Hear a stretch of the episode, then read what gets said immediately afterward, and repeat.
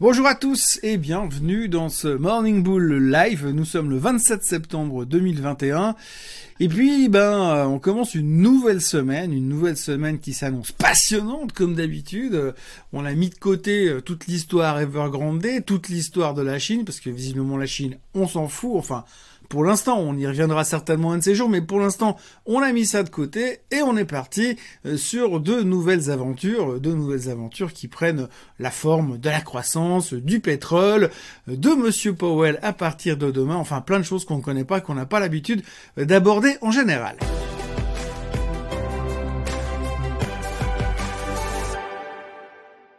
Donc, en gros, Evergrande n'est plus un problème. Pour l'instant, hein, j'entends bien pour l'instant, parce qu'il est clair que d'après ce qu'on sait, on s'autorise à penser dans les milieux autorisés qu'effectivement ils auraient remboursé, en tout cas payé une partie de leurs intérêts qui devaient jeudi dernier. On sait pas trop combien, on sait pas trop à qui, on sait pas trop sous quelle forme, mais on sait que le gouvernement chinois a l'air de s'en occuper un tout petit peu et que a priori ça devrait bien se passer. Surtout ce qu'on a compris nous, les, euh, les occidentaux, c'est que la contagion n'est plus pour nous, donc du coup ça devrait rester localisé en Chine. Donc après ce qui se passe en Chine, ce qui se passe en Chine reste en Chine et finalement on n'a pas grand chose à, y penser, on s'en fout. On y reviendra simplement quand toutes les conséquences de, de cette espèce de merdier va nous revenir en pleine face dans quelques années ou quelques mois parce que la croissance va se péter la figure si elle se pète la figure, et donc à partir de là, on y reviendra. Mais pour l'instant, comme on a une vision extrêmement court-termiste, comme vous le savez, eh bien, on s'est dit Evergrande, c'est réglé, et puis on ne se pose plus trop de questions. Donc du coup, euh, les marchés ont quand même terminé la semaine quasiment au plus haut de la semaine, oui, dans le vert, on n'aurait pas parié là-dessus lundi dernier, mais euh, ce matin on se pose aussi des bonnes questions. Et ça a l'air d'être relativement bien disposé puisque les futurs sont en hausse, tout le monde a l'air très content et tout le monde se dit que finalement le pétrole, la croissance, l'hiver qui arrive, tout ça ne sont que de bonnes nouvelles et de choses positives pour la croissance et la hausse des marchés. Alors oui, bien sûr, c'est vite dit, hein, mais en tout cas, la réflexion de base ce matin, qui est très très basique, c'est il va faire froid, donc on, aura besoin de pétrole. On a déjà eu cette discussion il y a quelques semaines, en tout cas ce matin, le baril titille les 75 dollars, et niveau de résistance relativement important, 75, 76 dollars. Si on casse à la hausse, eh bien on va aller directement à 80, puis à 90, et puis après, on va aller le Graal à 100 dollars sur le baril. Alors, on a eu déjà deux trois personnes qui ont commencé à venir parler ce week-end, hein, des targets à 80, des targets à 90, ça arrive, c'est vachement courant. Vous auriez dit ça il y a deux mois en arrière, vous auriez pris pour un cinglé, mais aujourd'hui, tout va bien, oui, parce qu'on a simplement raisonné assez simplement, il va faire froid, on va devoir remplir la cuve à Mazou. Il y a pas mal de shortage de pétrole qui commencent à partir à droite à gauche, des stations-service qui arrivent même plus à fournir dans certains coins du monde l'Angleterre pour pas la. Et donc du coup, ça va devenir une forte demande sur le baril, donc tout le monde s'excite à nouveau sur le pétrole. Alors il y a quelques temps en arrière, souvenez-vous, ne plus jamais ça ira très très haut parce qu'on peut pas, puis plus jamais personne va, va consommer du pétrole. Eh bien aussi, faut que ça puisse paraître, eh bien ça a l'air de continuer quand même dans la bonne direction. Donc le baril est bien disposé. Quand on dit que le baril va bien, eh bien on se dit c'est un indicateur conjoncturel pour l'économie américaine et pour les marchés américains, puisque ça veut dire qu'il y a de la croissance. Donc, un baril qui monte, c'est bien. Les futurs sont bien disposés on est relativement décontracté parce qu'on a mis de côté euh, l'aspect Evergrande, on va pouvoir se concentrer sur l'avenir et l'avenir il prend la forme du témoignage de monsieur Powell devant le Congrès et devant le Sénat ces prochains jours. Oui, à partir de demain, il y aura le témoignage de Powell. Alors vous vous souvenez, c'est ce fameux témoignage où il témoigne deux fois de suite, le mardi et le mercredi. Alors le mercredi, c'est pour ceux qui n'ont pas compris ce qu'il a dit la première fois, mais en gros, on va savoir de nouveau un peu plus ceux qui pensent de l'économie et ceux qui pensent de la suite du comportement euh, de euh, la Fed aux États-Unis. Alors, mercredi dernier, il nous a déjà fait un speech au niveau euh, de la Fed. On sait très bien qu'il ne va rien faire. On sait très bien que le tapering pourrait commencer entre novembre, décembre, janvier, février, mars, avril, mai, juin l'année prochaine, et puis que la hausse des taux, elle pourrait intervenir quelque part entre maintenant, enfin plutôt début 2022, direction 2024. Donc ça nous laisse quand même euh, une bonne marge de manœuvre pour savoir ce qui peut ou ce qui pourrait se passer euh, ces prochains temps. Donc pour l'instant, on n'en sait rien, mais on va quand même se concentrer énormément sur ce que Monsieur Powell pourrait bien nous dire demain après-midi et mercredi au cas où il changerait son discours entre deux. Mais ça, il y a rien de moins sûr. Donc voilà, on commence une semaine assez tranquille, avec peu d'informations ce matin. Euh, L'Asie est plutôt calme et plutôt constructive. On est plutôt bullish sur le pétrole. Tout ce qui est or et consorts sont complètement euh, dans le coma, donc on s'en fout. Mais par contre, on revient de nouveau à la hausse sur les crypto-monnaies. Alors, les crypto-monnaies euh, se sont fait massacrer en fin de semaine dernière parce que le gouvernement chinois a dit pour la 814e fois qu'ils allaient réglementer les crypto-monnaies, interdire le mining, etc., etc. En fait, on sait même plus trop ce qu'ils ont dit parce qu'on les écoute plus depuis longtemps. Il y a eu un effet d'annonce qui a fait, qui a mis quand même pas mal de pression sur les cryptos, mais ce matin, on est en train de tout récupérer pour des raisons que j'ignore, mais en tout cas, pour l'instant, le canal descendant dans lequel nous sommes sur le, Bitcoin ou sur l'Ether a l'air d'être gentiment mis en question. Et si on arrive à casser encore un tout petit peu plus haut sur cette belle journée qui s'annonce sur les cryptos, eh bien, on pourrait repartir de nouveau dans cette tendance sociale et se foutre totalement de ce que les Chinois ont bien l'intention de faire euh, sur les crypto-monnaies. Donc, pour l'instant, bon début de semaine sur les cryptos, bon début de semaine sur les futurs, optimisme généralisé. La moyenne mobile des 50 jours sur le S&P 500 a été recassée nettement à la hausse et on est nettement établi en dessus. Logiquement, on pourrait se dire qu'on va repartir en direction euh, des plus hauts de tous les temps.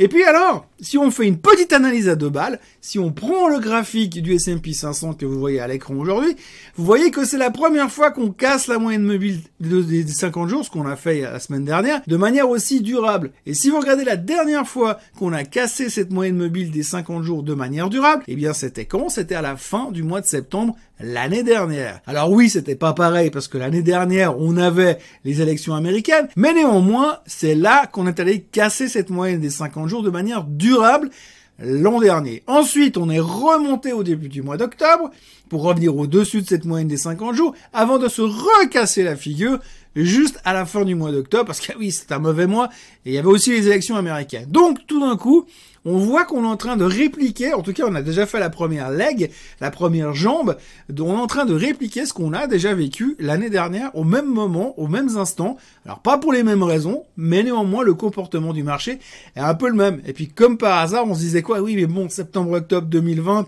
c'est pas des bons mois. Septembre-octobre 2021, c'est pas des bons mois. Et puis à la fin, après le mois d'octobre, on était au plus bas et on est reparti Christmas Rally, fin d'année, Youpi la Zimboom, le Messi Biden est arrivé, donc tout va bien. Donc on ne sait pas ce qui va nous arriver de bien ces prochains mois, forcément un truc de bien. Donc pour l'instant, on est en train de répliquer exactement les mêmes mouvements qu'on a fait au mois d'octobre. Et puis alors, ce qui est aussi intéressant, c'est que tous les commentaires bearish qu'on a eu droit la semaine dernière, tous les mecs qui sont venus parler de moins 10, moins 15, moins 20%, eh bien tous ces mecs-là, ils ont totalement disparu de la circulation. Et là, on commence à voir simplement des stratégistes qui nous disent oui, nous, notre allocation equity, elle est plutôt bullish pour la fin de l'année. Donc en fait, c'est un peu comme d'habitude. Hein.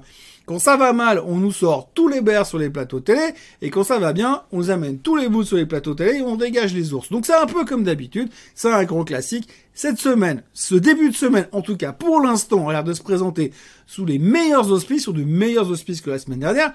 On pourrait aller retester les plus hauts de tous les temps, et puis après, on va se souvenir que bah, vendredi, euh, on est au mois d'octobre, hein. et puis le mois d'octobre, c'est pas un bon mois quand même. Dans les petites news du jour, on va, retenir quand même deux, trois choses. Hein. La première chose, c'est que le CEO de Pfizer a annoncé que la pandémie de Covid prendra fin dans 12 mois comme aujourd'hui.